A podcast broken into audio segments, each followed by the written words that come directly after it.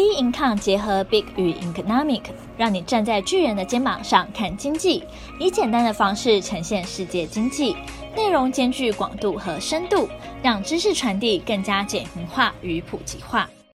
本周全球经济笔记：乌克兰总统泽伦斯基旋风式访美，日本通膨四十年新高，美国 Q3 GDP 物价指数持续好转。美国 Q3 GDP 物价指数持续好转。十二月二十三号，美国商务部公布数据显示，美国今年第三季的经济成长率上修为三点二 percent，反映消费者支出和投资较之前预期强劲。十一月的 PCE 物价指数年增五点五 percent，符合市场预期，此为二零二一年十月以来最低。另外，联准会偏好参考的通膨指标，十一月核心个人消费支出 （PCE） 物价指数年增率降至四点七 percent，改写四个月新低，显示通膨持续降温。十一月个人支出仅月增零点一 percent，低于市场预期的零点二 percent 增幅，显示民众可能缩减汽车等商品的开销，但依然增加服务方面的支出。最新公布的修正数据显示，美国经济呢确定已经走出前一季的萎缩零点六 percent 的阴影，成长力道虽然比去年同期疲弱，但尚未陷入经济衰退。从 GDP 来看，美国为全球最大经济体，第三季的成长为今年来首见，已较十月初次预期的二点六 percent 来得高。最终数据呢较预期高。对此呢，美国商务部表示，主要是反映消费者支出向上调整及非住宅固定投资。然而，其他经济领域则显著趋缓，例如企业投资缩减，房市也备受利率上升打击。不过，企业获利则比预期优异，调整后税前盈余持平，以摆脱前两季的经济萎缩。各界对衰退的忧虑。美国联准会 Fed 自三月来七度升息，将利率升至四点二五 percent 到四点五 percent 区间，为打击通膨飙涨。虽然十一月消费支出及通膨指标双降，显示经济成长势头不利，通膨也持续降温。由于 Fed 是以两趴为终极目标。因此，目前的通膨水准尚不足以使费的暂停升息。市场预估二月升息进一步缩小到一码的几率为六十六 percent。联准会 Fed 过去十年半中，两度以资产负债表为刺激经济的货币政策工具。上次启动大幅扩张是在二零二零年三月新冠疫情爆发时，积极购买美国公债和 MBS。资产负债表规模也从四点二兆美元扩张到今年的四月的近九兆美元高峰。六月开始波动式缩表，也就是持有证券到期后，本金不再投入市场。九月则扩大规模，每月缩减六百亿美元的美国公债，三百五十亿美元的 MBS。截至十二月二十五日。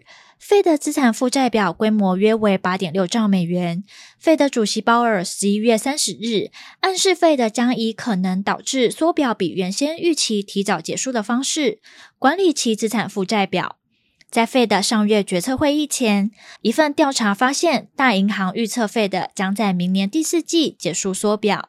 高盛预期费德将持续实施缩表到二零二四年底，甚至到二零二五年，凸显费德缩表政策前景的不确定性之高。乌克兰总统泽伦斯基旋风式访美。十二月二十一号，乌克兰总统泽伦斯基访美。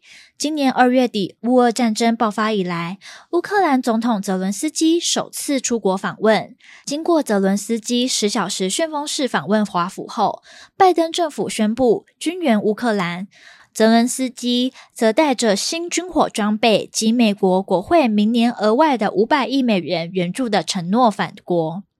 五角大厦表示，美国将援助乌克兰一套爱国者飞弹防空系统，包含弹药、发射器、控制站和雷达、海马式火箭系统弹药、迫击炮装备和战术安全通讯系统等。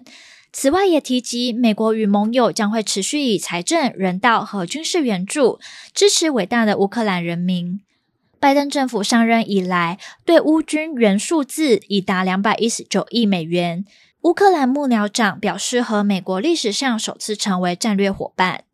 同日晚间，乌克兰总统泽伦斯基在美国国会发表演说，表示对乌克兰的金援不是施舍，而是对全球安全与民主的投资。他把俄乌战争比为对抗纳粹的第二次世界大战，期盼美国加强援助乌克兰。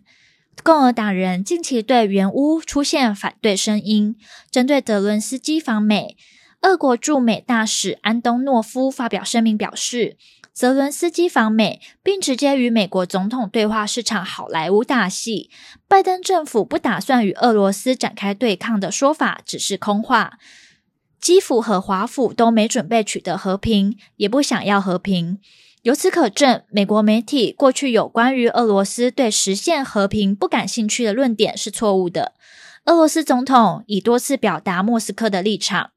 十二月二十三日，美国联邦参议院通过规模一点七兆美元的年度开支法案，包含四百五十亿美元用于援助乌克兰，以及选举法改革措施，以免去国会大厦遇袭事件重演。这项规模庞大的法案涵盖了联邦政府日常管理几乎所有方面的支出。包括了执法、制定外交政策和管理军队等。这项截至二零二三年九月财政年度的法案，现在转交众议院，必须在二三日午夜前批准，以维持联邦政府的运作。民主党领袖舒默说：“这项法案呢，通过非常重要，因为有益于各个家庭、退伍军人、国家安全，甚至是我们民主机制的健全。”众院未能通过法案，呈交总统拜登批准的话，对白宫和国会来说会很尴尬。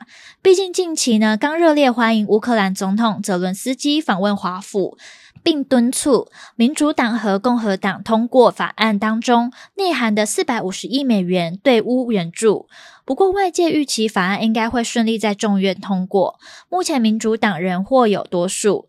不过几天后，第一百一十八届国会上任，将由共和党掌控众院。日本通膨创四十年来新高。